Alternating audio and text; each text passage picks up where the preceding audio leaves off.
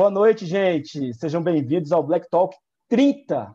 É isso aí, pessoal. 30 programas. Eu não acredito, não, nessa história de 30 programas. Eu fico desconfiando, às vezes, de mim mesmo, porque eu lembro quando eu estava lá atrás no quarto, eu falava, gente, eu nunca vou chegar a esse tanto de programa. Eu agendando as entrevistas, né? E falando assim, nossa, nunca vou chegar a 30 programas. É, mas chegamos, que bom que chegamos, discutindo temas extremamente importantes aí e, e fazendo contribuições seríssimas. Eu sei disso porque vocês me retornam muito bem com comentários, com as, com as críticas também, com as contribuições aí durante o, durante o próprio Black Talk. E eu estou realmente muito satisfeito, muito feliz de estar aqui com vocês, de estar apresentando o programa, trazendo essas, essas pessoas, os convidados e convidadas aqui para é, acrescentarem conteúdo aí a esse debate tão importante é, sobre os conflitos raciais, né? E agradecer também a vocês que assistem depois, que eu sei que muita gente assiste depois, é incrível, porque às vezes eu fecho o, o, eu fecho a conversa, né? E aí eu vou olhar no dia seguinte, já triplicou já o número de visualizações, são o número de pessoas que vêm assistir depois. Eu sei que todo mundo tá em, tem compromisso, a gente está nesses tempos difíceis, né? As pessoas estão sem, sem hora para fazer as coisas, todo, tudo muito sem, sem rotina, na verdade, ali, né? Mas de toda sorte, é... o importante é que vocês todos consigam acompanhar aqui o conteúdo do Black Talk, tá bom? Então vamos lá, pessoal, para a reflexão de hoje que eu é, preparei para vocês. Assim, e pelo amor de Deus, quando eu falo preparei, não é porque eu fiz um grande estudo, preparei um documento sobre reflexão, não. São coisas que eu penso assim, no meu dia a dia. E aí eu estou tentando conectar um programa no outro, não sei se vocês é, têm prestado atenção nisso, mas nós falamos na, na semana passada sobre as. Aliás, falamos em todos os Black Talks né, sobre as bandeiras é, que são importantes aí. A gente é, a gente hastear né, nesse momento de, de reflexão sobre a questão racial. Né? Primeiro de tudo, mais importante, a gente precisa entender a questão racial como central, é, essa é, é, é, é, a forma como eu enxergo as coisas, é óbvio que vocês todos têm direito de discordar disso, mas eu enxergo a questão racial como central aqui no nosso país, a gente precisa é, entender que esse é um, uma, essa é uma problemática né, que dá sustentação a tantas outras que nós temos aqui, é, tanto no campo do social, no campo do político, no campo do tecnológico, no campo da saúde, da educação, enfim, todas essas, essas todas essas estruturas aí que mantêm a nossa sociedade, principalmente a democracia, tá? Então, primeiro a gente precisa entender isso, né? Em segundo lugar, a gente precisa, nós precisamos é, nos racializar, né? No, é, é, o Vinícius trouxe esse debate aqui há dois programas, falando com a dificuldade da pessoa branca, por exemplo, de, é, se, entender, de, de, de, se colocar nesse debate racial. Né? Para a pessoa branca, quando se fala de raça, estamos falando de negros. E não, estamos falando de negros, brancos, né? e, e, e é claro que aí na, no, no, debate político né, e das outras raças que nós é, identificamos também quando estamos falando ali do ponto de vista de um estudo acadêmico como do IBGE e também quando estamos falando de, uma, de um debate é, político, de entendimento político sobre a questão racial. Então, a gente precisa, nós precisamos nos entender nesse contexto. Quem sou eu no debate racial? Quais são, qual é, o que que eu perco, o que que eu ganho, é, quais são os meus privilégios, quais são as coisas que é, me faltam, né? Tanto do, do sentido de, é, da, de, de qualquer tipo de, de auxílio do Estado, e quando eu digo auxílio, não é exatamente é, repasse de recursos, tá, gente? Eu estou dizendo aqui é, é, é da falta de atenção do Estado mesmo, né? E quantas pessoas passaram aqui, vocês viram que em algum momento da vida delas ali faltou a atenção do Estado que, por exemplo, pessoas brancas têm, e a gente não tem como explicar muito isso, por que, que falta para umas e por que, que falta para outras. Por isso que a gente traz a, é, o, o, debate racial para esse campo político, né? Das, ou então das, pelo menos da ciência social aí, para tentar entender a participação de cada player, né? Dessa desse, desse diálogo que há entre as raças no Brasil.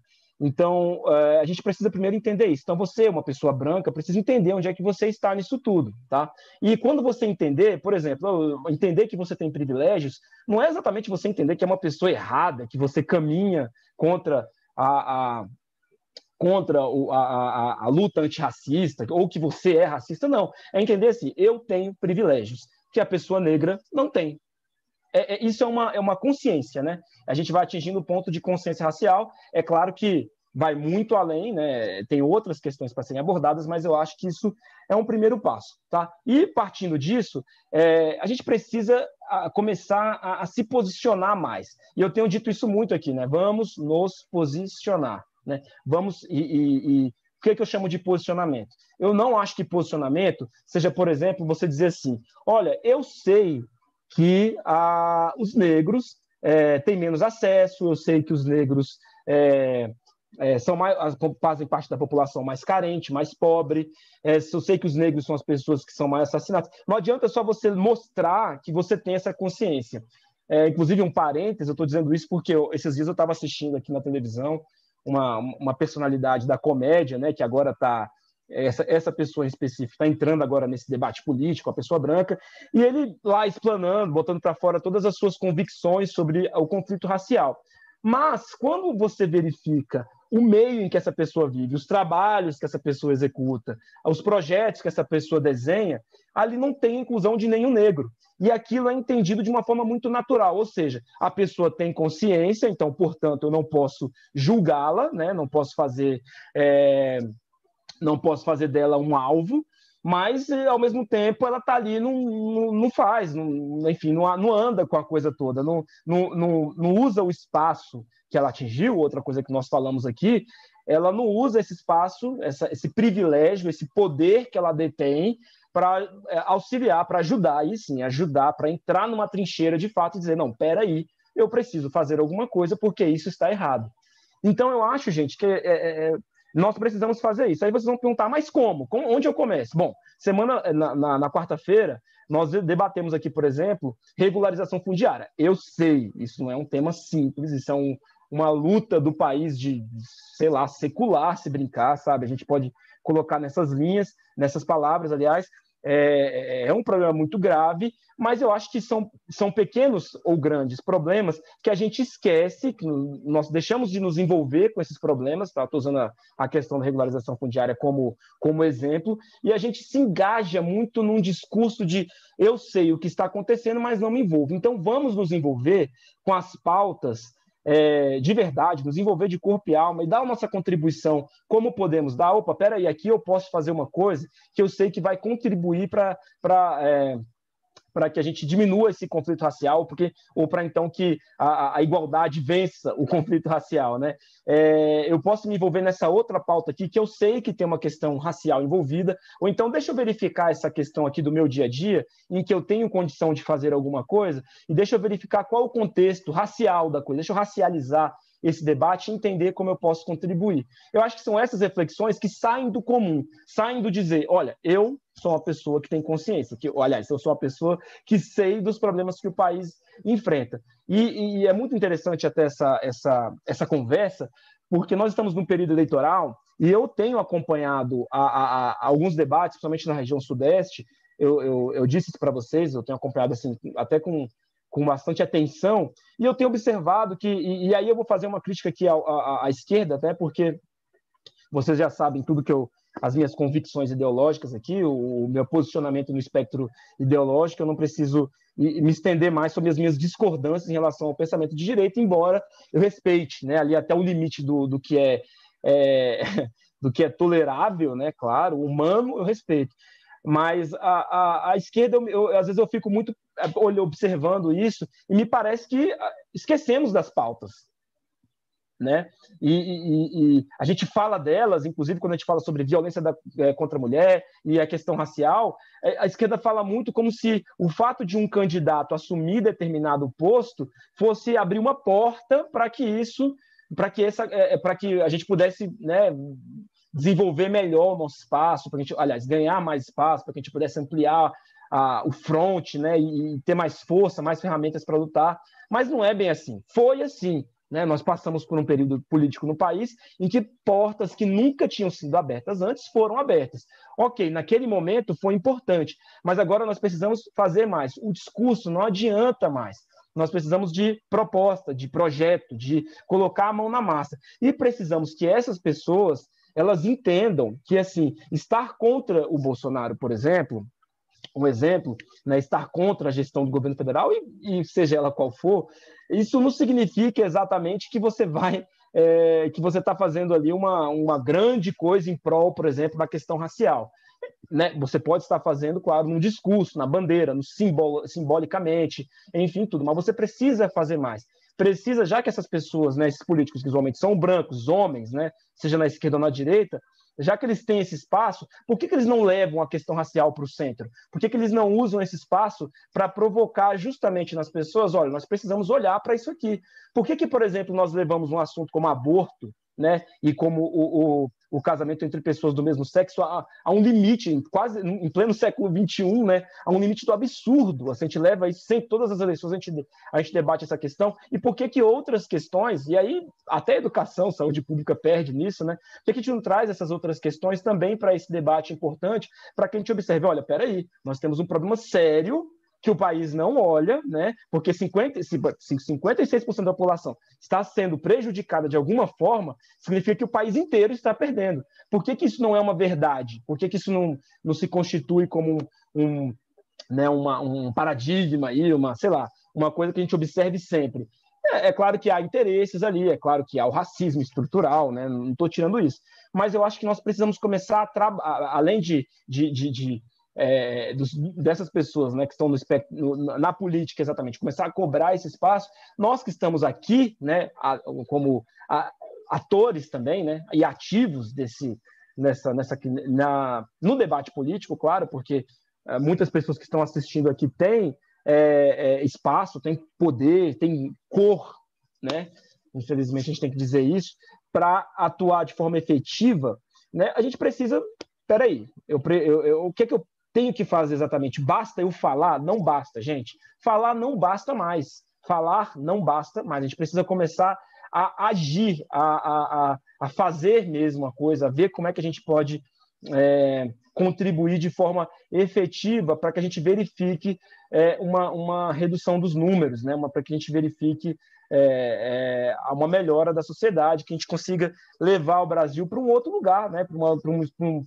um futuro melhor aí, quem sabe, porque do jeito que está, a gente não consegue mais. Eu, sinceramente, com todo respeito aqui aos demais grupos minoritários, eu acredito que isso também valha de uma, né, ali, é, é, é, respeitando, né, claro, os, a, a, cada debate, isso vale para esses grupos minoritários também. Né? A gente precisa fazer mais, tá? a gente precisa, nós precisamos vencer esses discursos de outras formas. Só para concluir, é, recentemente eu tive uma experiência muito interessante no trabalho, em que eu, em que eu participei de um evento com delegadas, né?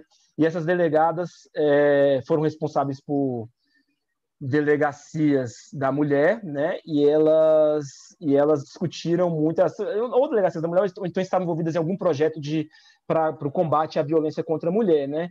E elas é, trouxeram um ponto de vista que eu nunca tinha observado. Elas diziam que muitas vezes tem coisas em um ambiente que não se observa, né? E uma delas dizia assim: olha, às vezes eu estava em uma região onde você, sei lá, construir banheiro público e asfalto, você reduzia os casos de violência doméstica. Né? Ela deu um exemplo mais ou menos nesse sentido, estrutural, né? que a estrutura às vezes envolvia. Ou você diminuía, por exemplo, os casos de assassinatos contra pessoas negras.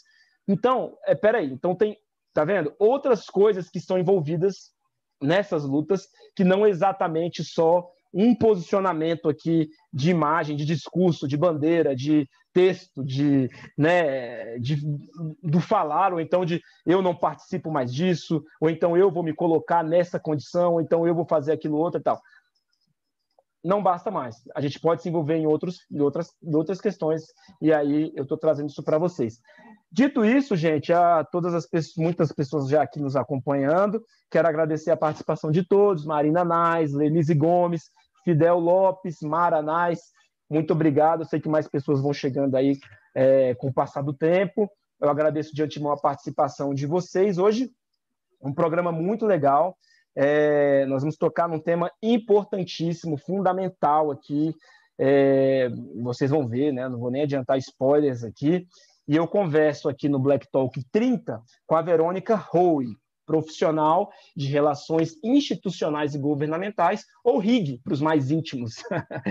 A Verônica é especialista em políticas públicas e mestre em sustentabilidade. Atua com o tema diversidade e inclusão de gênero e racial. É uma das fundadoras do grupo Mulheres em Helgov, que tem o objetivo de auxiliar mulheres profissionais da área a ingressar no mercado de RIG e ou crescer é, nas carreiras em que escolherem. E ela também é integrante do grupo Diversidade e Igualdade do IHELGOV, um think tank brasileiro de relações governamentais. Neste ano, junto com Creomar de Souza, que estaria conosco aqui hoje, mas teve uma, uma questão pessoal não pôde estar, mas não se preocupem, eu vou depois procurá-lo para que ele possa participar também de uma futura oportunidade conosco. Ela fundou o colaborativo Pretas e Pretos em Helgov, que eu acho assim sensacional essa iniciativa. Né, vocês também vão entender o motivo. Ele é focado em discutir a inclusão racial na profissão de RIG e ampliar a participação de negros nesse campo de atuação. Verônica, boa tarde, seja bem-vinda. Muito obrigado por ter aceitado o convite. Seja bem-vinda ao Black Talk. Olá, Rafael, boa tarde. Boa tarde a todos que estão aqui nos assistindo. É, eu, em nome do grupo Pretas e Pretos em Helgov, em meu nome também, queria agradecer o convite. Eu acho que é importantíssimo esses momentos que a gente tem de discussão e até de apresentação mesmo do trabalho que tem sido feito, né? é, para mostrar que há esperanças, porque em algum momento a gente pensa que não, né, e que o mundo não vai mudar e que as coisas não vão melhorar. Eu queria até aproveitar um pouquinho um comentário que você fez, é, que a gente precisa sair da conversa, eu concordo, mas a gente ainda no, no Brasil precisamos iniciar a conversa, ter discussão para começar a agir. A gente discute muito pouco isso no, no, mundo corporativo, quase não era discutido, e hoje a gente vê uma discussão ampla, o que leva cada vez mais a uma ação. E aí, mais um ponto no que você comentou, é, as ações começam pequenas, e muitas vezes elas começam no nosso espaço de trabalho ou aonde quer que nós estejamos. A gente não pode esperar a gente alcançar um cargo de liderança para começar a agir né? Eu acho que no momento aonde você está, de alguma maneira você consegue pensar uma, uma ação ou alguma coisa que possa contribuir para que a gente tenha cada vez mais no espaço, especialmente no mundo corporativo, que é onde eu estou hoje, mas que a gente consiga incluir cada vez mais pessoas dentro desse espaço, em especial os negros e as negras, que infelizmente hoje ainda tem pouco espaço nesse mundo, né? Obrigada.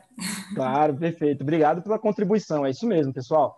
É... Bom, eu, eu, eu até conversava com a Verônica aqui, que eu convivo com algumas pessoas de relações institucionais e governamentais, e eu acho que essa iniciativa de inclusão dos negros nesse debate é muito importante, justamente pelo lugar onde atuam, pelos espaços onde atuam os profissionais de RIG. Né? É, é, é eu tenho a opinião de que é uma forma da gente acrescentar ali o nosso ponto de vista, a gente discute muito isso, o olhar negro sobre as questões, né? A, a, perspectiva da pessoa negra, da mulher negra, do homem negro sobre debates. Aqui no, eu não sei qual o número do Black Talk, mas nós tivemos aqui duas procuradoras do trabalho, duas procuradoras do Ministério Público do Trabalho disseram muito isso, né? Olha, algumas ações eu desenvolvo porque eu sou uma mulher negra e eu tenho essa perspectiva que eu sei que, por exemplo, um homem ou uma mulher branca provavelmente não a teriam. Né? Então isso é muito interessante. Nós temos a atuação e principalmente também porque os profissionais de RIG circulam em espaços de poder é, fundamentais. Ô, Verônica, dito isso, é, eu queria que você, por favor, nos contasse um pouco sobre a sua história, dissesse um pouco quem é a Verônica, o que, que você enfrentou, superou para chegar até aqui, como que foi seu ingresso nesse mercado de trabalho, por que, que você escolheu RIG, enfim, quem é a Verônica Rose? Vamos lá, então, Rafael. Bom, eu sou uma brasileira paulistana, bem misturada, então sou bem brasileira mesmo, porque meu pai é chinês e minha mãe é baiana. Então, é uma grande mistura, e do lado da minha mãe ainda tenho mais misturas, porque meu avô era uma mistura de negros com índios, e minha avó de portugueses com espanhol, então é realmente uma coisa bem brasileira, mais brasileira que é. isso não tem. É, eu sou bióloga de formação, então eu caí meio de paraquedas na área de relações institucionais e governamentais. Na verdade, eu fui levada para isso. Eu comecei minha carreira como bióloga mesmo, como professora de biologia. E aí, depois de um tempo, eu acabei entrando numa associação de classe, né, que foi onde eu realmente iniciei esse contato, vamos dizer assim, com o um mundo mais político. É, quando eu comecei na associação, eu era uma pessoa da área técnica, então eu cuidava da área de meio ambiente e assuntos regulatórios da entidade. E aí, é, naturalmente, dentro da associação, eu fui migrando para a área de relações institucionais. E comecei a lidar muito com esse, essa questão de projetos de lei, de defesa de interesse, levar o posicionamento dos associados, tanto no Poder Executivo como no Legislativo, e isso foi me levando para a área de relações institucionais. Então, eu digo que eu tive alguns privilégios, né? Eu sei que não é a, a, a realidade da maioria da população negra, é, mas eu tive alguns privilégios do tipo, primeiro eu estudei numa escola particular, era uma das poucas negras no, na escola particular, mas eu tive essa possibilidade. É, e depois que eu me formei, eu entrei numa área que, como era uma área técnica, ela não tinha restrições. Então, a, a, minha chegada na área de relações governamentais, ela foi uma chegada suave, vamos dizer assim, ou mais tranquila, porque eu comecei na área técnica. Então, é, que era uma área mais aberta, né? Hoje, o que eu percebo é que a área de relações governamentais, ela é uma área extremamente restrita. E eu até, quando a gente fundou o Pretas e Pretos, o grupo surgiu é, dessa discussão do quão restrito é a área de relações governamentais hoje e o quão elitista ela é, a ponto de excluir muitas pessoas, porque os requisitos de entrada da área são extremamente exclusivos. Então, a gente tem exigências, muitas vezes, de mais de uma língua estrangeira, não só uma, então, muitas vezes não é só o inglês que as pessoas te pedem, elas te pedem inglês, espanhol, em alguns casos te pedem o francês, né? Uhum. É, ela é uma área em que muitas vezes as pessoas já viveram, tiveram vivências exteriores, então, viveram fora, viveram experiências culturais em outros países, que foi uma coisa que eu não tive. Eu falo que hoje eu estou aonde eu estou hoje é, graças ao trabalho que eu tive na associação e as pessoas que já me conheciam para me colocar dentro da empresa, porque muito provavelmente, se eu fosse seguir todos esses requisitos que são exigidos, eu não entraria onde eu estou. Então, é, eu acho que surgiu muito daí.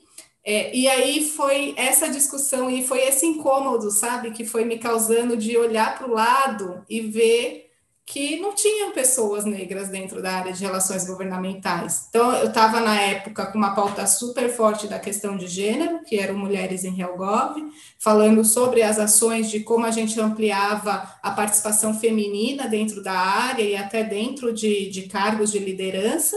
É, mas eu olhava para o lado e você não vê negros e você não vê mulheres negras também. Então, como eu unia essa, essa questão e essa inclusão?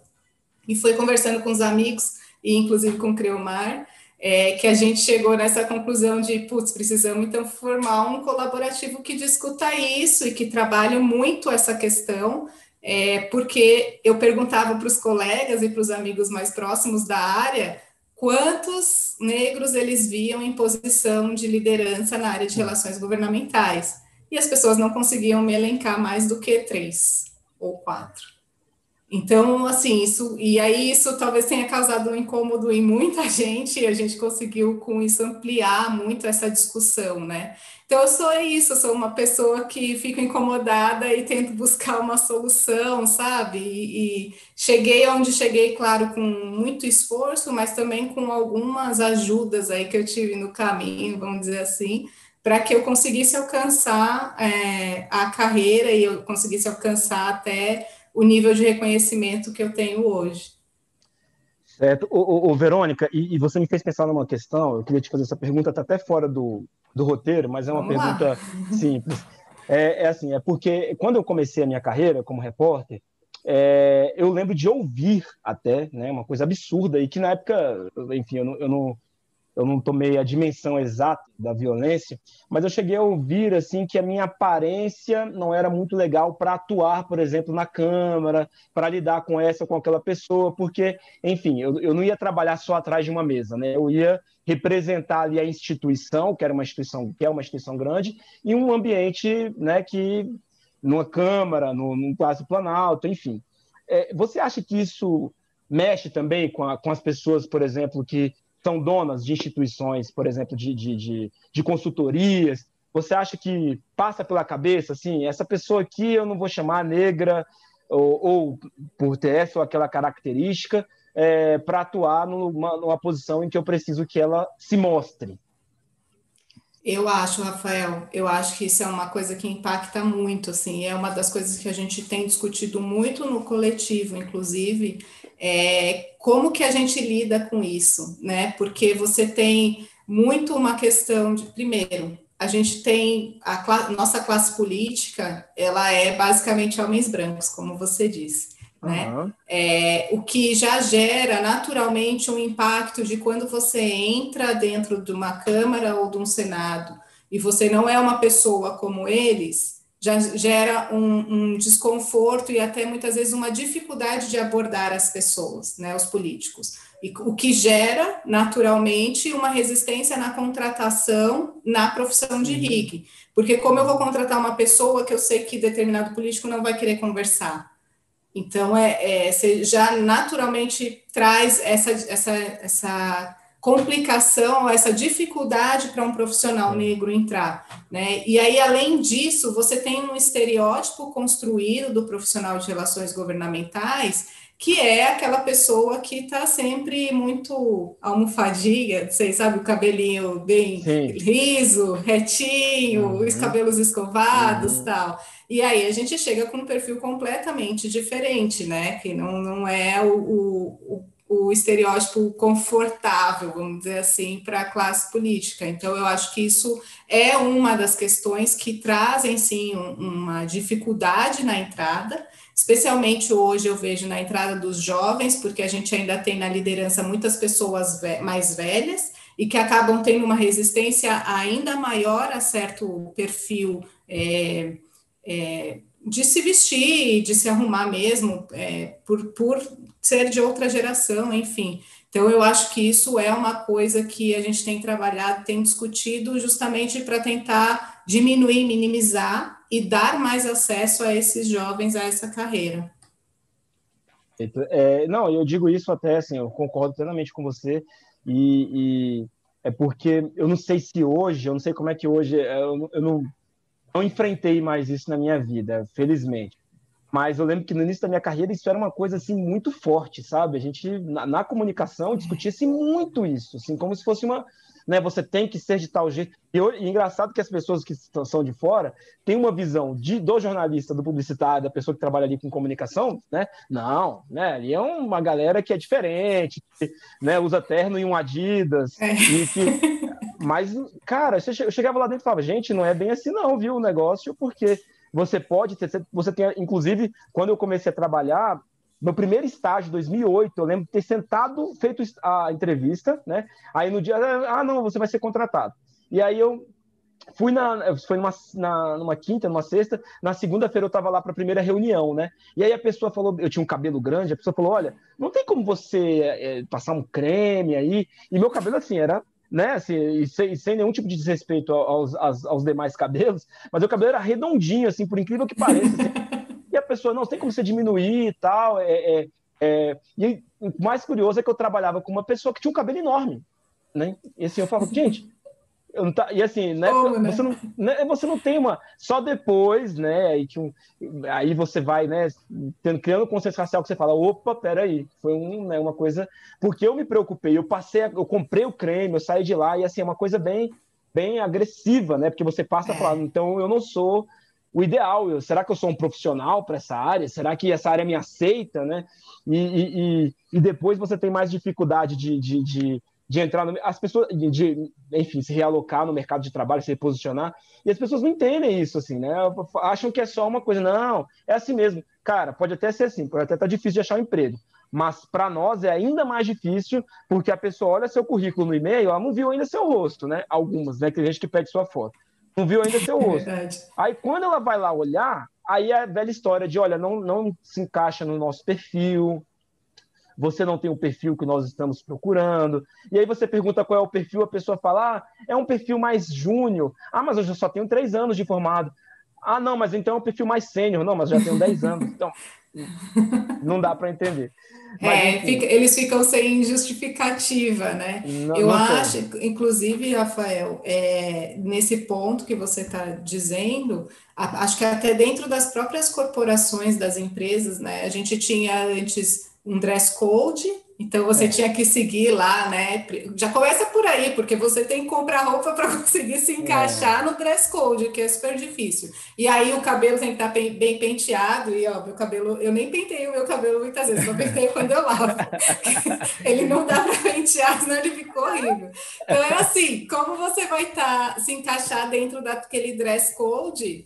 Que muitas vezes você não vai ter condição, seja porque você não vai conseguir comprar determinada roupa, sei lá, um terno, gravata, camisa para todos os dias, né? É, seja porque é isso, meu cabelo não vai se encaixar, ou enfim, minha boca é grande mesmo, então qualquer batom que eu passar vai se destacar, não tem é, o que fazer, é né? Isso. E aí hoje eu vejo que as corporações estão mudando isso e elas estão eliminando o dress code. Sim, porque sim. é justamente isso, para você tentar incluir as pessoas, independente de como elas estão, né? De é, como elas é, se vestem, é. enfim. Mas é realmente é um, um momento que, e, e, muitas vezes, e esse é um outro ponto, inclusive, que a gente tem na questão do coletivo, é de ajudar os jovens a reconhecer essas pequenas coisas, esses pequenos comentários que são que não parecem racistas, mas no fundo eles são.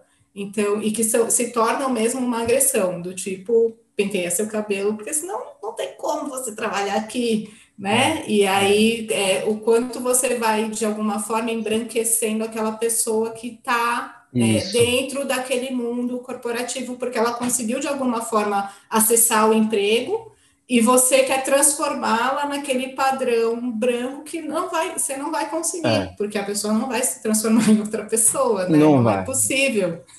É. Então, é, concordo com você, esse é um ponto que a gente precisa é. ajudar, porque foi o que você falou, muitas vezes, quando a gente sofre essa agressão, você não percebe no, no uhum. momento, né? Você uhum. vai pensar isso, às vezes, muitos anos depois. Eu acho que hoje, assim, quando eu discuto com os amigos, eu fico lembrando de coisas que aconteceram lá atrás. E aí você fala, nossa, isso foi um comentário racista. É. Nossa, isso foi uma discriminação e você não tinha percebido. Então a gente realmente precisa ajudar os jovens a identificarem isso para que eles possam se defender e responder de uma maneira adequada, né? Desde sempre, Com assim. Com certeza, é isso. Queria agradecer aqui mais uma vez a participação de mais gente que está chegando aqui, o Eduardo Lima Queiroz, o Dudu, que é, inclusive foi quem me indicou o Pretas e Pretos em Helgov, ele que me, me, me, mostrou lá a página e que eu fui conhecer, e aí, curiosamente, o Creu Mais estava lá, que eu conheço e tudo. É, e a Marina também dizendo que seu cabelo era lindo, era lindo, mas acabou, né, gente? Eu fiquei careca e, é isso, né? Eu ia perguntar o que aconteceu, Rafael, Não, você falando que esse cabelo olha, era grande. Era, acabou, e olha, era muito grande, assim, era um palmo para cima, assim, tem uma foto no meu no meu Instagram, deixa a primeira sempre lá, porque tem gente que não acredita. Eu falo, gente, olha lá, né? é a primeira foto, deixa para vocês olharem como era grande. E foi acabando, assim, ele foi indo embora. E o mais curioso é assim, que quando eu raspei o cabelo, aí veio outra questão, porque quando eu tinha um cabelo é, é, grande, era grande demais. Quando eu raspei, era pouco cabelo demais. Aí eu falo, não, gente. Então, peraí, eu vou deixar a barba e vocês me aceitam agora? Agora Olha, sim, né? É, agora vai. Ô, ô, Verônica, retomando uma coisa que eu falei é, lá no início, é, o fato de termos só pessoas brancas no mercado de rig, tá? E aí, é, vou, vou, vou, me estender em dois campos aqui. Primeiro, atuando lá, vamos botar essas pessoas que atuam lá no, que fazem o corpo a corpo, e também essas pessoas que trabalham ali nos seus escritórios, nas suas consultorias. E esse fato específico, só temos pessoas brancas como que a gente pode, como que isso interfere, qual peso que isso tem no trabalho? Eu até botei um ponto de vista aqui que era assim, isso diminui a perspectiva de uma pessoa negra sobre uma problemática que está sendo tratada, uma política pública que está sendo discutida, um projeto que está ali né, em, em, debate. Como que você verifica é, essa questão? Temos só pessoas brancas aqui, como que se interfere no trabalho de RIG? Racializando o debate, claro. É, eu acho que traz muito pouco dessa visão diversa mesmo. Acho que esse é um dos pontos principais, é, de fato, a questão de você ter uma visão única né, das coisas. Quando um profissional de RIG está trabalhando com a elaboração de políticas públicas. Porque no final é isso, nós somos o profissional que, de certa maneira, vamos interferir é, na decisão né, de, um, de uma autoridade governamental, enfim, em determinadas situações. E aí a gente pode interferir de uma forma em que você está olhando para o todo e para toda a população, ou enfim, para aquelas pessoas que vão ser atingidas de certa forma por determinada política pública, é, e você não está enxergando talvez uns, alguns outros impactos que elas vão causar em outras populações.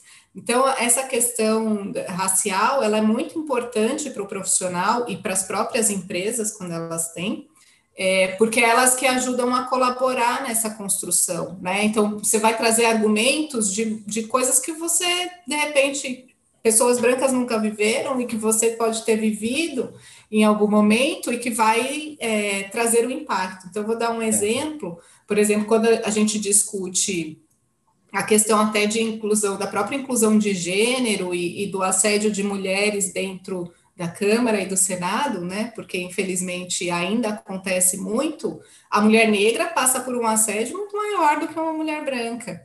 Então, quando eu entro na Câmara ou no Senado, querendo ou não, acaba que chama mais atenção, estereótipo chama mais atenção, e você é tratada de uma maneira completamente diferente pelos parlamentares, e eu já passei por isso, é, mais no começo da minha carreira, mas eu já passei por isso, de você sofrer um assédio do tipo, ah, eu te pago X mil reais para você vir trabalhar comigo num gabinete sabe? Então, acho que são coisas que, de alguma maneira, ajudam, inclusive na construção de como você aborda um determinado político para poder tratar do tema que você precisa defender, independente de qual tema seja.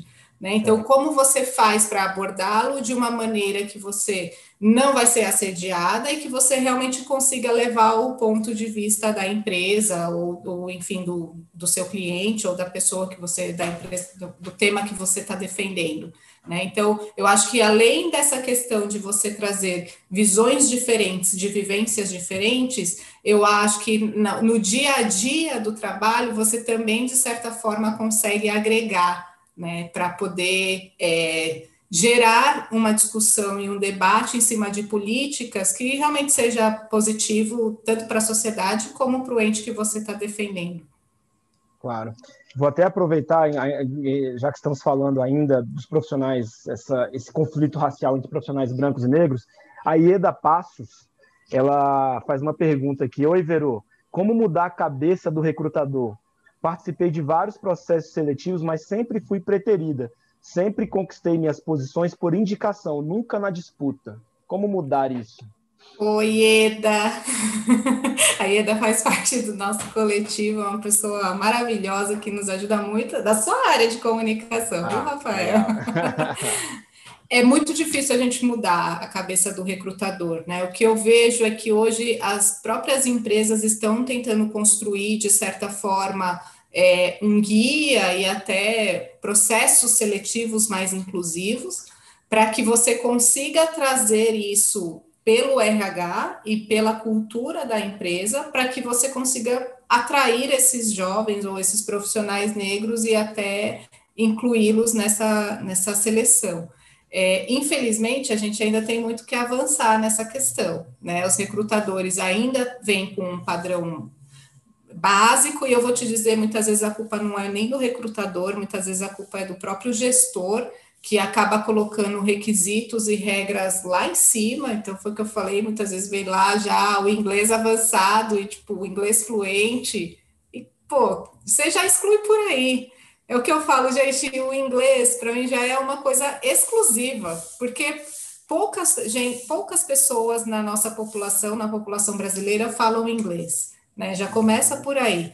Então, você e a população negra, então, que tem menos acesso, infelizmente, eu, eu, repito também muitas vezes, a gente tem um problema estrutural, sim, na nossa educação. E a partir do momento em que a gente não muda esse problema estrutural, se torna cada vez mais difícil você incluir pessoas negras lá em cima, lá na frente. Porque esses jovens, eles não têm o mesmo preparo que alguém que estudou numa escola particular caríssima, enfim, que pôde fazer um intercâmbio aos 15 anos.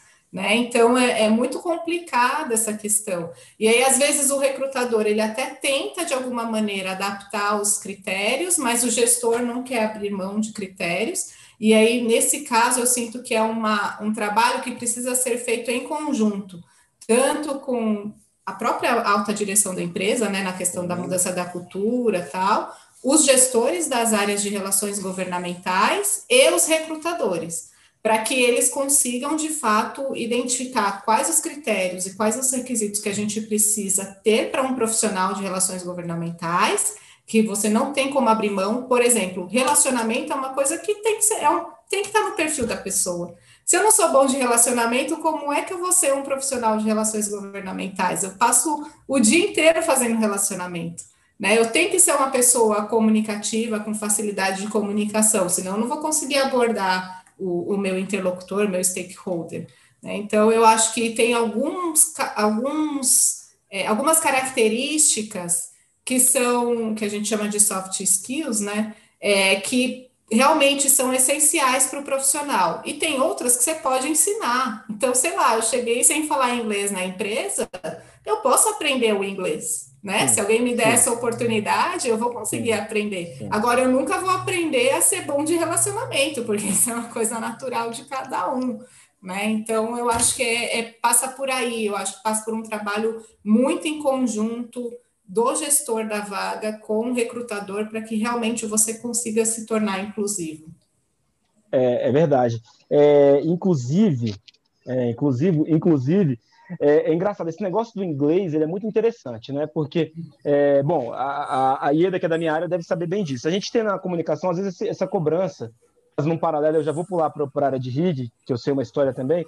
É, ah, você precisa de ter inglês avançado. Mas espera aí, eu vou trabalhar escrevendo em português, cobrindo conteúdo em português.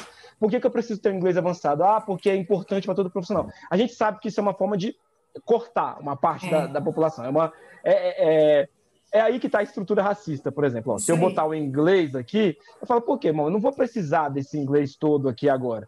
E outra coisa, é, vamos lá, vamos combinar uma coisa aqui. Se a, a vaga em específico não, não for para você trabalhar diariamente com uma pessoa que nativa de um país que só fale em inglês, né? É, na maioria dos casos você vai lidar com textos e com conteúdo escrito, que muita gente que eu conheço, muita gente eu conheço que domina inglês usa, por exemplo, o Google Tradutor até hoje, para tudo. Isso aí. Tá, gente? Então, assim, às vezes a pessoa é, é, ela domina mesmo, ela tem total domínio, mas ela ainda usa ferramentas de tradução e tudo. Então, assim, pouco interfere ali, né? Se ela é o avançado, se ela é o básico, se ela está aprendendo.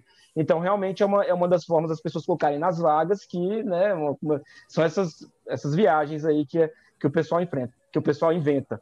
É, agora, outro dia, eu, eu é, ouvindo uma pessoa de RIG falar, um profissional de uma, de uma, de uma entidade que tem uma área de, de relações institucionais governamentais, ele falava o seguinte, que é, essa questão do, do, relacionamento da pessoa, de como ela é desenrolada, de como ela resolve as questões, de como ela se envolve, ele falava isso, que é muito mais importante do que outras é, outras questões, ah, se é doutor em ciência política, é se tem quanto ele falava assim, cara, eu, eu a primeira a pessoa que trabalha comigo hoje, ele contava essa história, é, que é meu, meu braço direito, foi uma, era uma engenheira, né, que estava no início de carreira e que foi fazer um projeto da minha casa. E ali eu identifiquei nela, nela habilidades que eu vi que pô, essa pessoa ela tem que trabalhar comigo, ela tem habilidades que são das relações institucionais do governamento, de um, de um profissional de RIG, né? E aí ele imediatamente convidou e ela falou, olha, não sei, tal, ficou meio ali. Nunca mas, fez, né?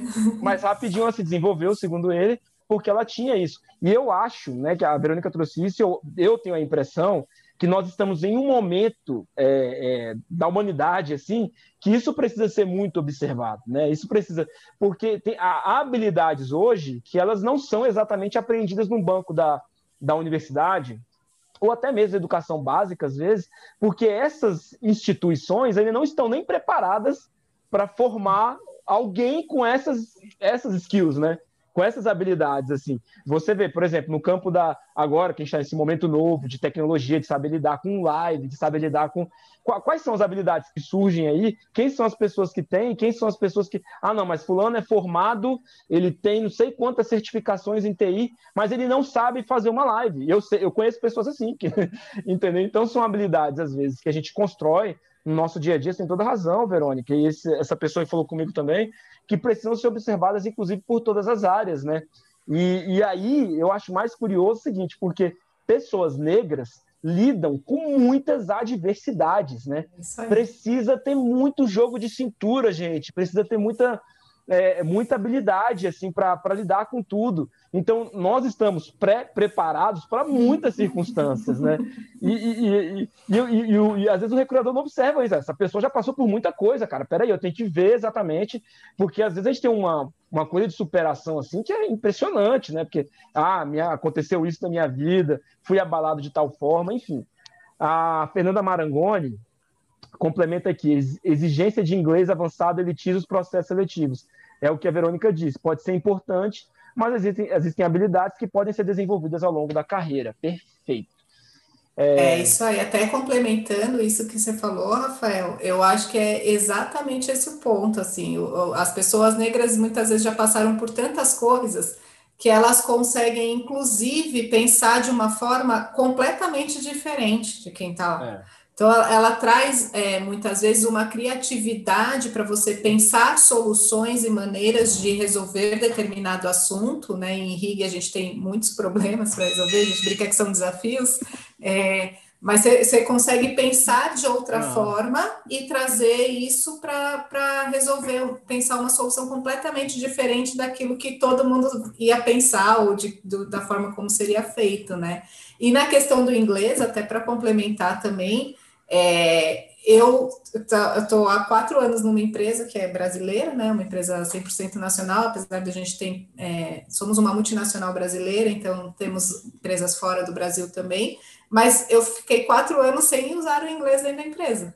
Eu comecei a usar neste ano, de 2020. Então, assim, eu poderia ter entrado sem falar, aprendido aprendi, durante esses é. quatro anos, porque quatro anos é bastante tempo você aprender, né? E eu iria usar neste ano. Então, por que a necessidade da gente pedir o inglês avançado lá no começo? É. E quantas empresas não são assim? A área de RIG muitas vezes é uma área local. Ela não é, a gente brinca, a gente fala, né, dentro da empresa que ela é uma área global com atuação local. Então não tem o um porquê de necessariamente eu pedir na entrada esse requisito, entende? É. Então acho que é um pouco é. isso que as empresas precisam rever é, os recrutadores, como a Ieda pontuou, também precisam rever, assim, até que ponto de fato eu preciso, até que ponto eu preciso de alguém, e aí não necessariamente para a RIG, tá? Estou pensando até em, outras, em outros cargos que a gente vê em anúncios e que você coloca que a pessoa precisa ter ensino superior.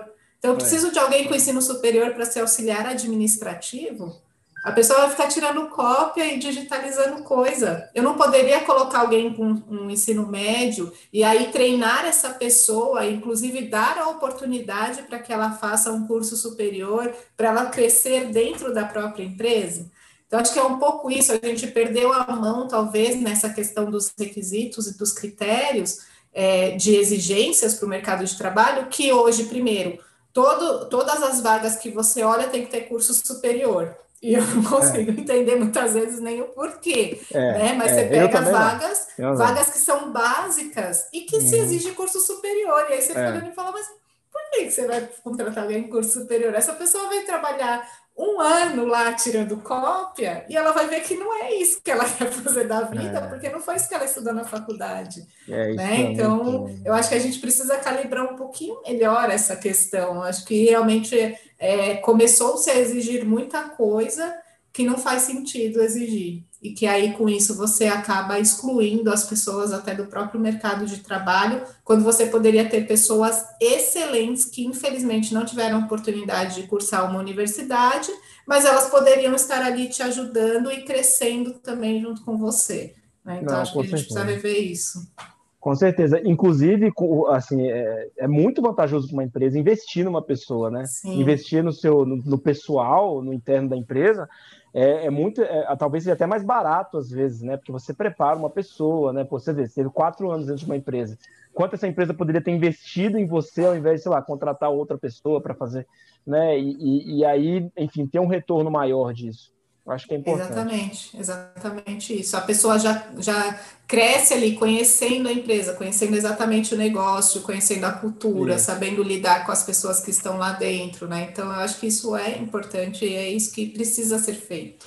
É uma com forma certeza. da gente incluir, né? Com certeza. É, agora, Verônica, é, quando a gente fala do conflito racial, por exemplo, no diálogo entre uma instituição e o governo, tá? Como é que a gente pode observar a, estrutura racista, assim, como é que você enxerga ela, por exemplo, num diálogo entre uma empresa é, é privada, uma instituição, uma, uma, no mercado, sei lá, uma instituição que está ali atuando, que tem interesse, né, dentro do no poder público, por qualquer motivo que seja, todas têm, né? É, e o governo, como é que a gente observa isso? Assim, é, é, é, só pela falta de uma pessoa negra nessa relação ou tem outras questões aí, o interesse? Como é que a gente enxerga isso? Hum, eu penso que não é só pela falta, Rafael. A tá. gente consegue observar muitas vezes até na forma de tratar. Então, como eu disse anteriormente, né? Você percebe que tem, e eu já escutei isso até de outros profissionais negros, é, políticos que não falam com um profissional negro, que manda falar com o assessor porque ele não recebe. Então, assim, é um racismo que muitas vezes não é nem velado, é um racismo muitas vezes que é, é, que é escancarado, né? É, e aí, quando você pensa nas instituições hoje de governo que a gente tem, isso não é uma questão deste governo especificamente, tá? Daí, quando eu falo governo, eu estou pensando na história do nosso, das nossas instituições políticas, é, ela não é representativa da nossa população. Então, tá. se eu tenho 50% da população que é, são mulheres, e aí quando eu entro numa Câmara eu não chego a 15% de deputadas, é, temos um problema. Ela não está representando a maioria da população. Então, eu tenho 55%, quase 56% da população negra, e eu entro numa Câmara e não tem nem 10%, eu acho, se a gente levantar né? Então, é, acaba que é, o, o, próprio racismo estrutural que a gente tem no Brasil, é, ele se reflete nas nossas instituições. Então, hoje, o que a gente vê dentro das instituições políticas é, é justamente esse racismo estrutural que existe há séculos no Brasil. É. Né? E é exatamente isso que a gente precisa mudar para que você mude essa relação, essa relação da recepção, a relação da recepção do profissional durante a abordagem dele ou durante o trabalho dele dentro dessas instituições. Então, é, eu acho que talvez quando a gente pensa num poder executivo, você sofre um pouco menos desse racismo é, na relação, né, na, na, relação da defesa tal, do que você sofre no legislativo. Eu acho que hoje o legislativo você tem é, essa barreira ainda é muito maior do que é no Poder Executivo. Mas sim, concordo que falta o Poder Executivo. Hoje, se você olhar, principalmente o Poder Executivo Federal, é, é uma estrutura extremamente racista e extremamente discriminatória, né? Porque vocês são pessoas brancas e aquele velho padrão, homens brancos, né? Então, é. infelizmente, é o momento que vivemos, eu acho que de alguma forma isso também ajuda e colabora para que você estimule as discussões e comece a mostrar para as pessoas o que elas não estão enxergando. Então, eu acho que de alguma forma isso mostra e re, re, reflete o quão racista nós somos e o quão discriminatório, machista, enfim, é a nossa sociedade, o quanto nós temos que avançar. Né? Então, para algumas pessoas, isso não quer dizer nada, muito provavelmente elas olham e elas acham aquilo normal, mas para muitas pessoas o que eu percebo é que incomoda. E aí começa-se pelo menos a discutir, né? Quando a gente começa a discutir, a gente começa a agir. Então, acho que é isso. Eu acho que o que a gente precisa é realmente mostrar que é, o que precisamos mudar essa estrutura, para que os 56% da população esteja lá de alguma forma representado, porque hoje não estão. Perfeito. É, e para mudar isso, você acha que Porque assim, eu, eu particularmente não sei, eu, nem, não sei nem apontar, porque eu não sei se é exatamente política pública, eu não sei se é exatamente clamor popular, assim, consciência racial total, eu não sei se é sensibilidade das, dos, dos, dos players aí, desses atores né, que estão envolvidos nesse relacionamento. Como é que você acha que isso a gente poderia alterar esse, esse roteiro, pelo menos assim, né, de termos mais representatividade, enfim, nesse diálogo em específico? Eu penso que é uma soma de tudo isso que você falou. Então, nós somos um país estruturalmente racista.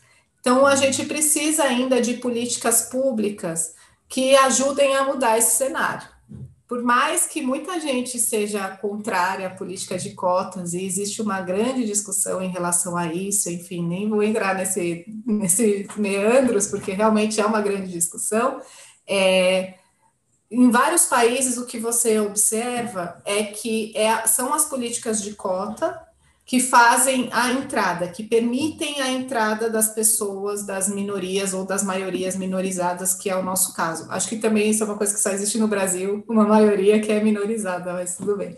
É, e aí é, são essas políticas. Então, por exemplo, a gente tem hoje a política de cotas para mulheres na política, né? É, para a entrada delas na política, para que elas se candidatem e tal não funciona bem, porque a gente ainda tem muitos partidos que só se utilizam do nome da mulher para poder ter ali dentro da lista deles esse, essas mulheres, os 30%, né? E não necessariamente elas são eleitas, muitas vezes elas recebem muito menos dinheiro. É, então a gente precisaria construir uma política que fosse de verdade implementada, para que você conseguisse ter um estímulo para as pessoas negras se candidatarem, porque é muito difícil isso também, a gente percebe, isso acontece não só com as mulheres, mas também com as pessoas negras, né? Você tem dificuldade, primeiro, campanha no Brasil custa caro, então você já começa por aí, você não tem muito dinheiro para fazer. Segundo, é um ambiente em que é, ele é hostil ainda hoje, então muitas vezes a pessoa vai ser hostilizada e ela prefere evitar essa hostilidade, por isso que ela nem se candidata. E aí, a uhum. partir disso, é que a gente precisa realmente começar a mudar para que, olha, precisamos ter estímulos específicos, tanto para que as mulheres se candidatem, como que para pessoas negras se candidatem, e a partir daí a gente comece a mudar um pouco o cenário. Né? Então, eu diria que é uma soma de fatores da, de você ter políticas públicas, pessoas interessadas em política, para elas poderem se candidatar, é, e, além disso, uma conscientização da população sobre a necessidade que você tem de votar em pessoas diferentes. Por que, que a gente continua votando nas mesmas pessoas? A gente reclama que não é bom, que os nossos políticos são ruins tal. E por que, que a gente continua votando nesses? Por que, é. que a é. gente nunca procura um candidato diferente para votar? Né? Tudo bem, você de repente no poder executivo você acaba tendo menos opções, é, de lideranças que sejam diversas, vamos dizer assim, mas no legislativo, muitas vezes, você tem um número enorme de candidatos ali, tanto para vereadores como deputado estadual, federal, enfim, que você poderia eleger outras pessoas e você continua elegendo as mesmas pessoas.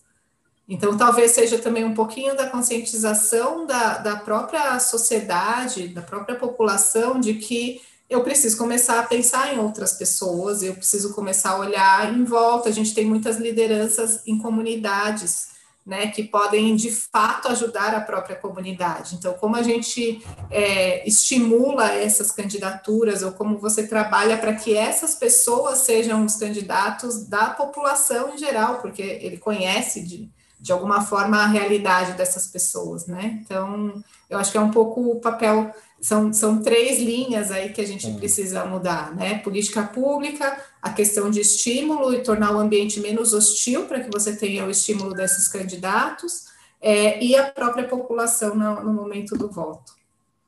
É, com certeza. É, faz parte desse processo de consciência, né?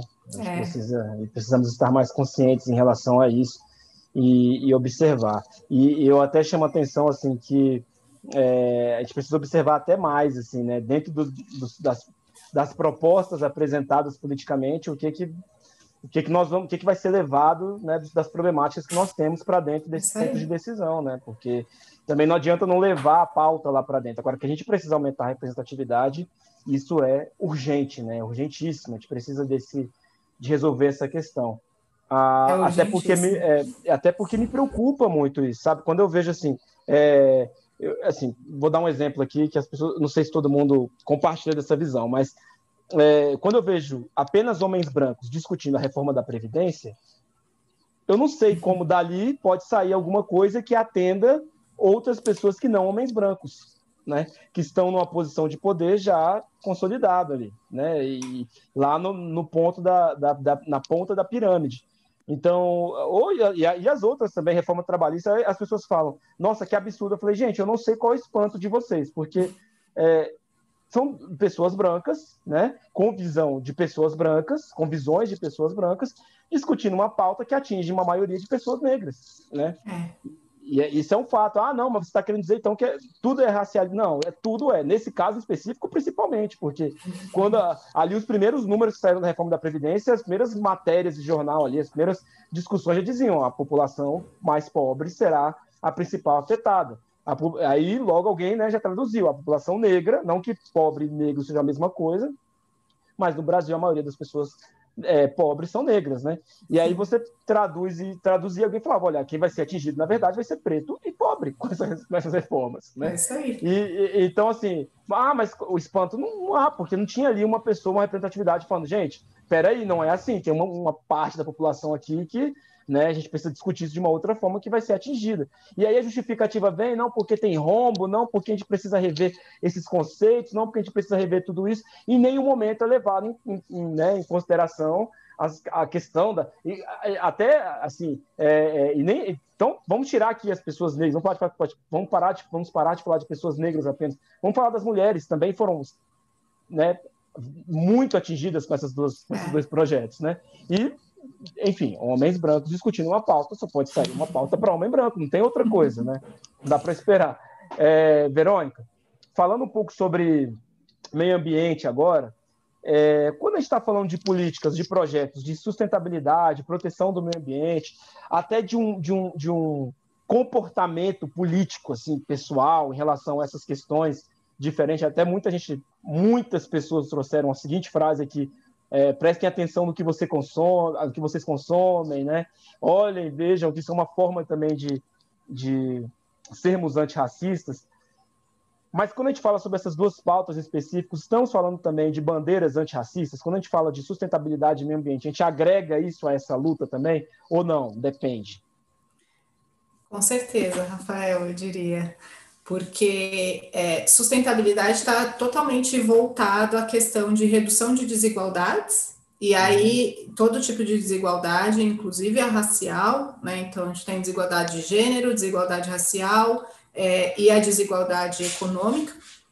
É, e a, a, questão da sustentabilidade, ela também está voltada a uma discussão é, que passa pela ascensão, vamos dizer, de, de todas as raças, né?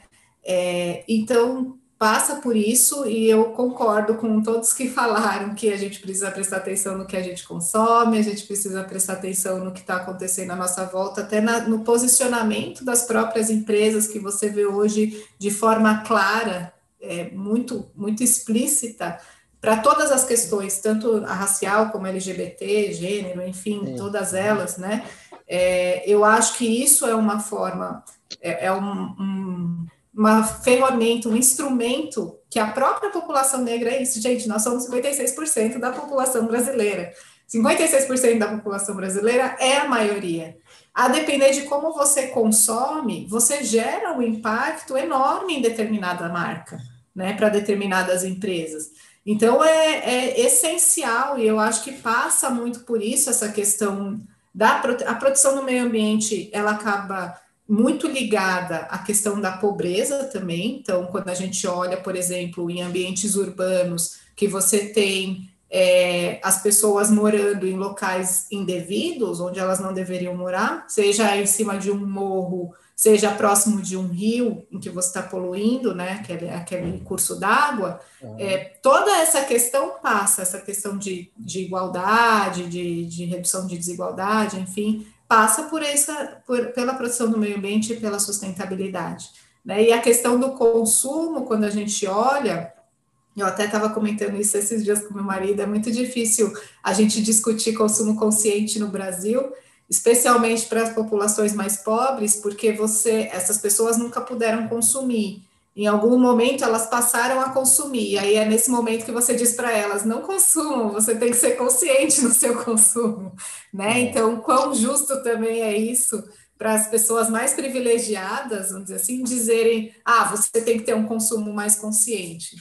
Cara, eu nunca pude consumir, agora eu posso. Por que, que eu vou ficar pensando o que, que eu estou comprando ou o que, que eu não estou comprando, ou de quem que eu estou comprando? Eu quero ter isso, vou comprar e acabou, né? Mas eu acho que, é, é, infelizmente, passa pela aí. A gente precisa, de alguma forma, conscientizar a população disso, é, e a nossa maioria negra em especial, do quanto ela tem esse poder econômico nas mãos. Então, por mais que você consuma pouco, ou que você tenha dificuldade de consumir, porque sim, a nossa população negra ainda está ligada, muito ligada à questão da pobreza, é, mas ainda assim você passa por escolhas que você pode fazer no seu dia a dia e que podem ajudar a mudar a mentalidade das empresas. Então, um outro exemplo que eu sempre dou, quando eu era criança, não existia produto para cabelo cacheado.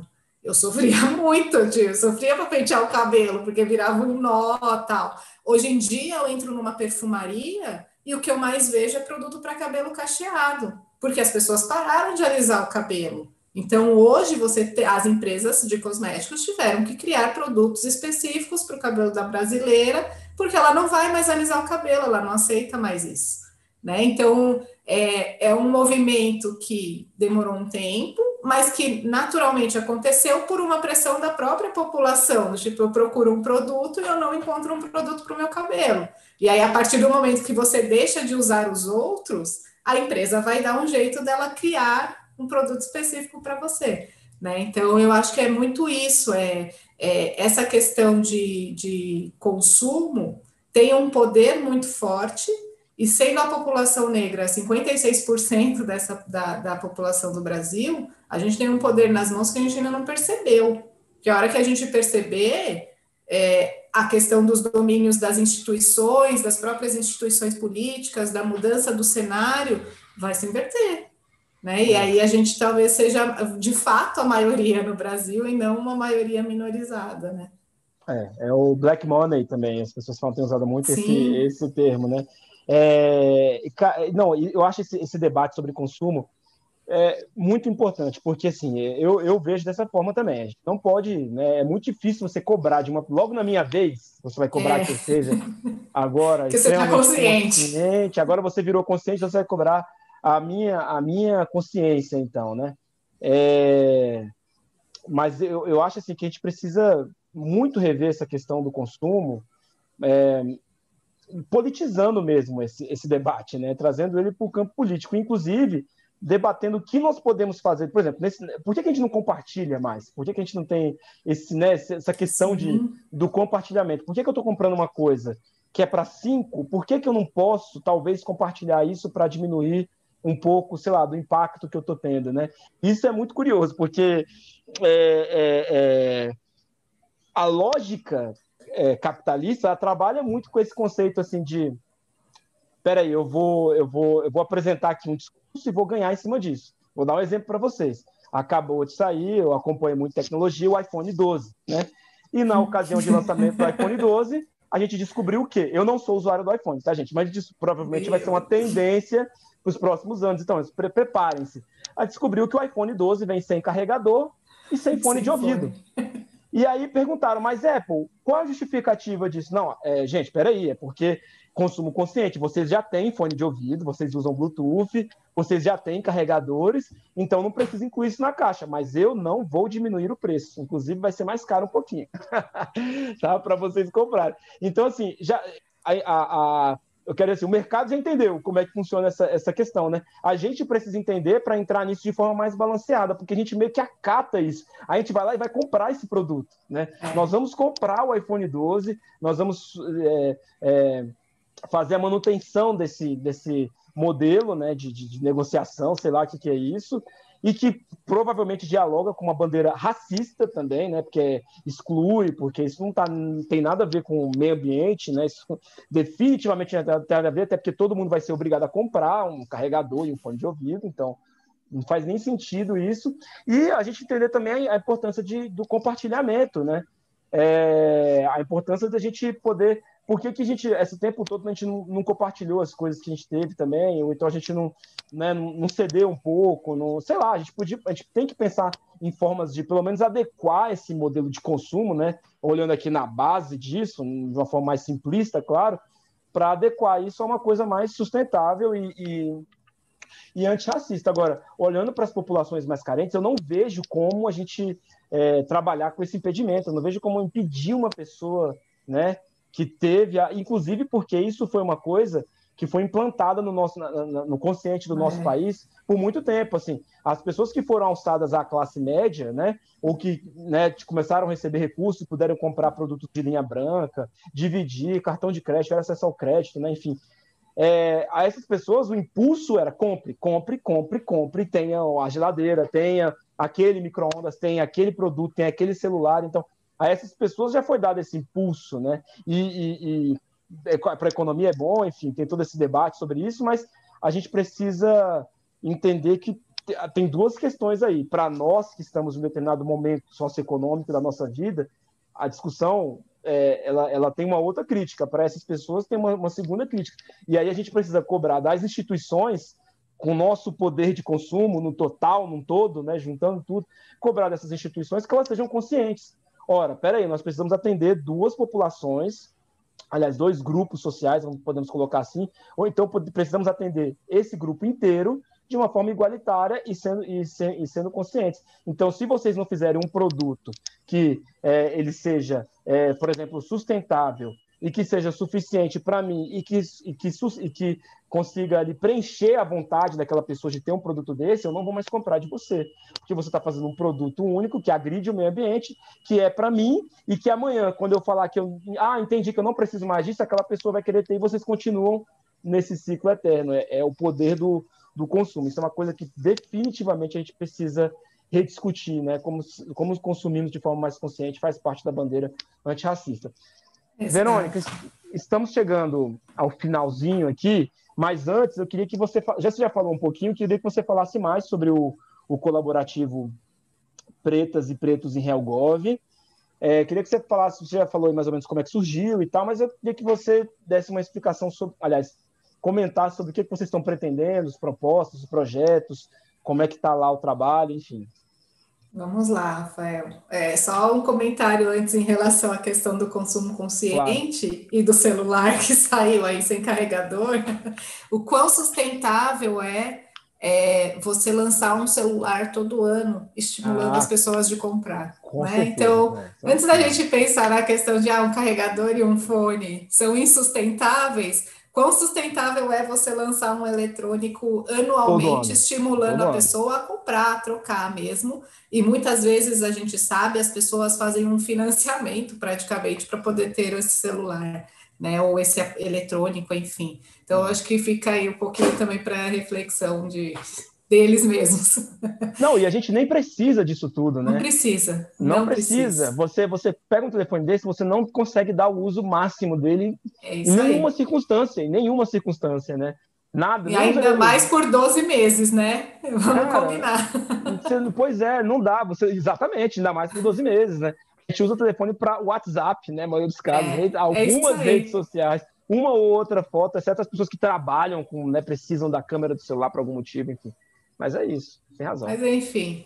Bom, falando um pouquinho do grupo. É, até brincando aqui, quando a gente criou, eu brinquei muito isso com o Creomar, ele falou: vamos criar um colaborativo para a gente poder discutir a questão racial na profissão de relações governamentais, porque eu concordo com você, a gente precisa mudar esse cenário. Eu falei: vamos. Ficamos quase um mês pensando qual seria o nome do coletivo, porque eu falei para ele: olha, a gente tem que criar um nome que vire uma sigla fácil para depois virar um partido político, porque o que eu quero ver são essas pessoas saindo candidatas, né? Ótimo, para justamente a gente ampliar essa representatividade, não só na carreira, mas dentro das próprias instituições políticas, que é onde você tem o poder de decisão de fato. E aí a gente ficou muito tempo discutindo, ele falou assim, Verô, chega, vou criar, porque senão a gente não vai conseguir não sair do lugar. Depois você cria seu partido político com o nome que você quiser. Então tá aí aberto, se alguém quiser sugerir um nome para o nosso partido político de pretas e pretos, estamos aí abertos para poder criar. É, e aí o grupo surgiu muito com a ideia de como a gente amplia essa representatividade, então, como a gente realmente discute isso dentro da profissão de relações institucionais e governamentais é, e traz essa inclusão, né? Primeira ação que a gente teve foi um webinar, que foi em agosto, e a ideia foi justamente essa: vamos discutir, vamos discutir os problemas que a gente tem então, quais são os problemas que a gente tem hoje? A gente tem um problema na, na contratação, por conta dos requisitos e os critérios que são colocados, e isso você acaba, de alguma maneira, excluindo as pessoas. É, a gente tem um, um, problema na questão da própria imagem, né? Que é isso, você tem ali um padrão estipulado, e aí com isso você também exclui as pessoas.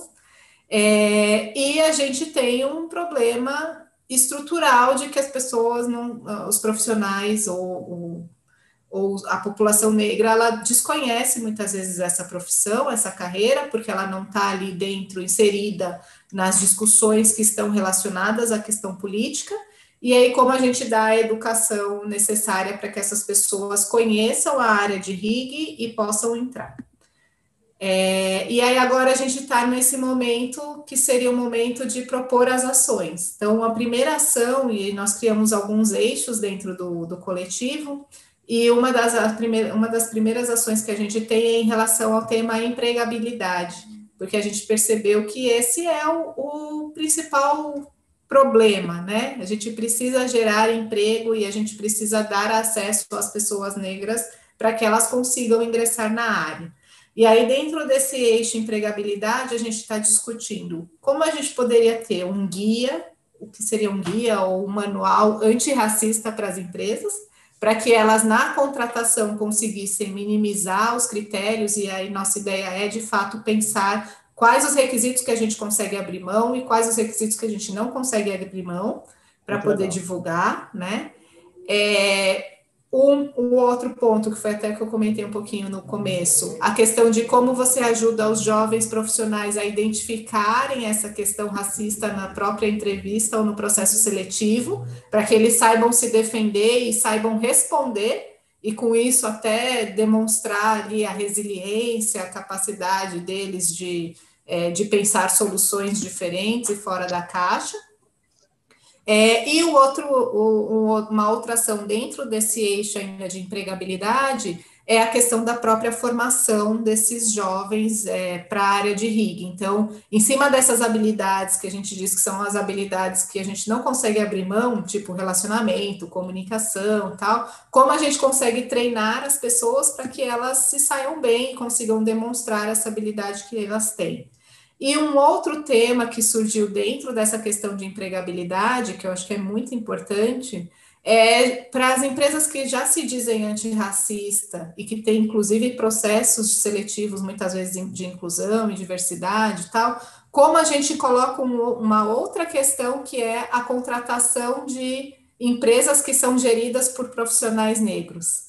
Então, por exemplo, hoje a gente tem consultorias em Brasília de RIG, é, que são consultorias que fazem um trabalho excelente, sensacionais, geridas por pessoas negras, que então você tem ali os, os empreendedores negros, né? E aí, como você faz para mostrar para as empresas que essas consultorias é que deveriam ser contratadas, é, inclusive pensando, quando você pensa na cadeia como um todo, diversidade e inclusão. Então, meu, a minha diversidade e inclusão não pode estar só relacionada à minha é, seleção, o meu processo seletivo para o meu profissional. Ele também tem que estar relacionado aos meus fornecedores, aos meus clientes. Então, como você pensa a cadeia como um todo?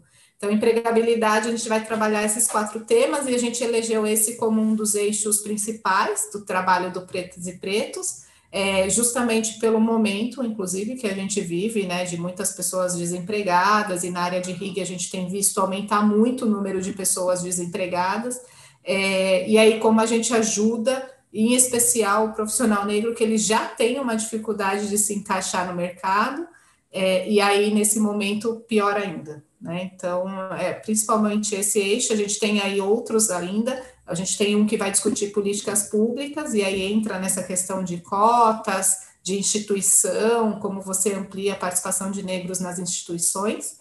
É, a gente tem um outro eixo que vai discutir diversidade e inclusão no mundo corporativo mesmo, e um que é de relacionamento institucional, que é justamente a gente ficar buscando editais, bolsas e até divulgação, por isso tão importante o Black Talks de hoje, porque a gente está buscando a maior forma de divulgar o coletivo para justamente, primeiro, atrair os profissionais de RIG que são negros e que a gente ainda não conseguiu identificar. Então, aqueles que têm interesse, têm interesse em nos ajudar contribuir, é só nos buscar aí nas redes sociais para que a gente possa incluí-los, né? Eu brinco que a gente está precisando de muitos braços para trabalhar, então quem estiver disposto é só vir. É, nós somos super abertos, super bem-vindo, Rafael, venha.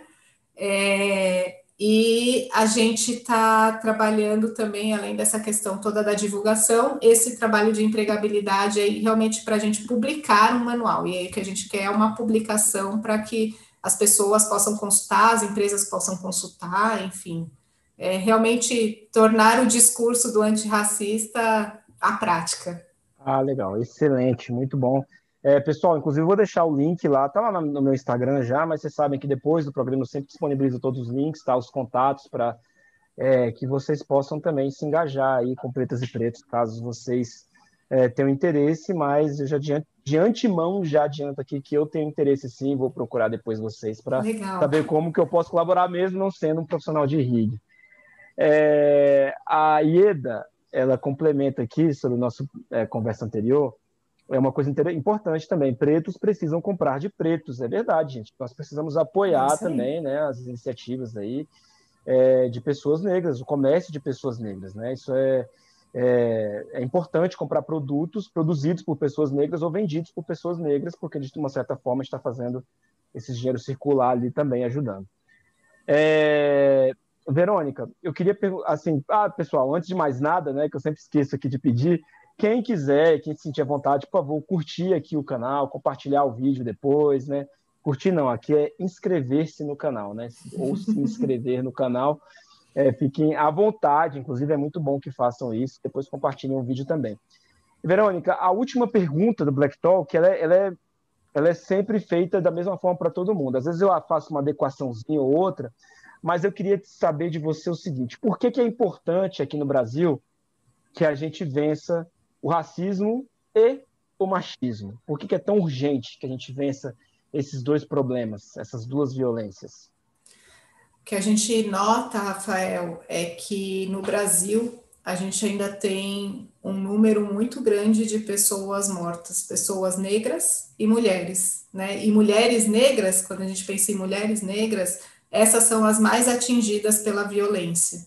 Então, o que a gente precisa pensar é, primeiro, a maioria da população brasileira está morrendo, né? Que é a mulher negra. Então, é, é, urgente essa discussão e muitas ações em relação à, à população negra, justamente para que a gente tenha como país algum futuro. Porque se a gente acabar com a maioria da nossa população, que futuro nós teremos para o nosso país? Quem será lá no final, já que as pessoas estão tão preocupadas com isso, né? Os nossos homens brancos se preocupam tanto com isso, mas quem será lá no final que vai gerar as riquezas do nosso país?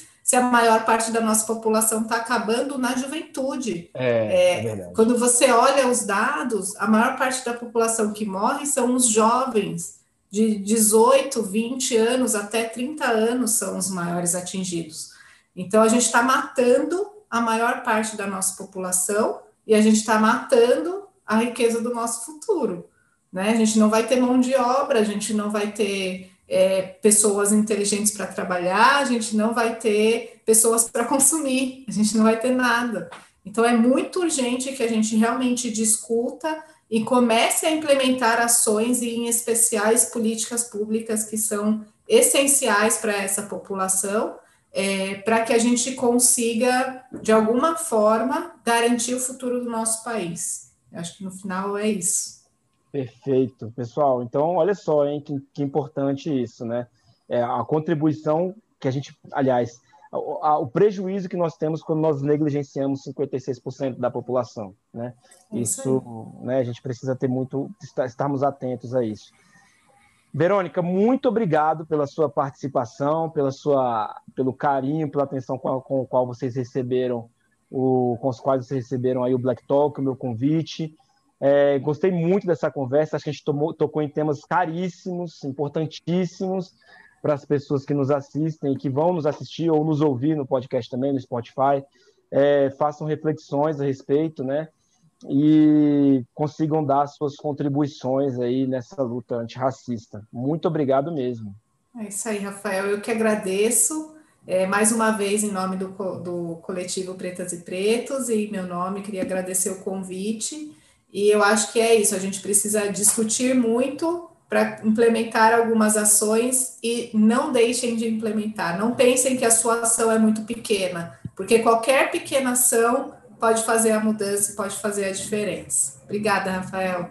Perfeito, eu que agradeço e eu peço desculpas porque na penúltima pergunta eu falei colaborativo, é coletivo pretas Fica e pretos, ou, né, em Real Não importa, a gente está colaborando, é isso que importa. eu vou deixar o link para vocês do, do, do, sigam a página do, do, do coletivo Pretas e Pretos em Helgov. Está lá no, na agenda do meu Instagram, onde está a marcada Verônica, o Creomar, vocês vão ver lá que tem um link também para o coletivo e é importante que vocês sigam, contribuam com o trabalho, tá ok? Pessoal, é isso, muito obrigado. Olha, quarta-feira, né, é, às oito e meia, quase esqueci o horário aqui, às quarta-feiras, oito e meia, eu vou receber aqui o professor de História e Filosofia, Raimundo Jonathan. Ele tem um trabalho muito legal no Rio de Janeiro, tá? que é o Festival Wakanda em Madureira. Isso aí vai ser interessante vocês ouvirem, tá, gente? Então, eu vou, vou conto com a participação de vocês aqui na, na quarta-feira à noite, às 8h30. Lembrando que no próximo sábado, dia 24, nós não teremos Black Talk, porque é meu aniversário. E aí eu vou tirar um diazinho de folga. É justo, um dia, é justo. É, um diazinho de folga. Mas na próxima quarta, no dia 28, nós temos o último programa da temporada. Tá? E aí, não, na calma, que a gente volta é, muito em breve aí com mais entrevistas. Vai ser só uma brevíssima pausa para algumas reestruturações aqui. E, é, e eu conto com a participação de vocês, com os comentários, com qualquer, quaisquer contribuições que vocês queiram dar ao programa. Eu tô, estou totalmente aberto a recebê-las, tá ok? Foi um prazer tê-los aqui nessa tarde de. Ô, oh, Gregório, apareceu aqui, meu amigo, Gregório Benevides, é, assistindo Black Talk número 1, um, o Gregório, primeiro entrevistado do programa, está sempre acompanhando, muito legal. Lenise Gomes, obrigada por compartilhar sua experiência, é, Verônica. E então, pessoal, é isso. Muito obrigado. Boa tarde para vocês. Continuem se cuidando, gente, por favor. E nós nos vemos na quarta-feira, certo? Um abraço, é isso. Até logo. Tchau, gente.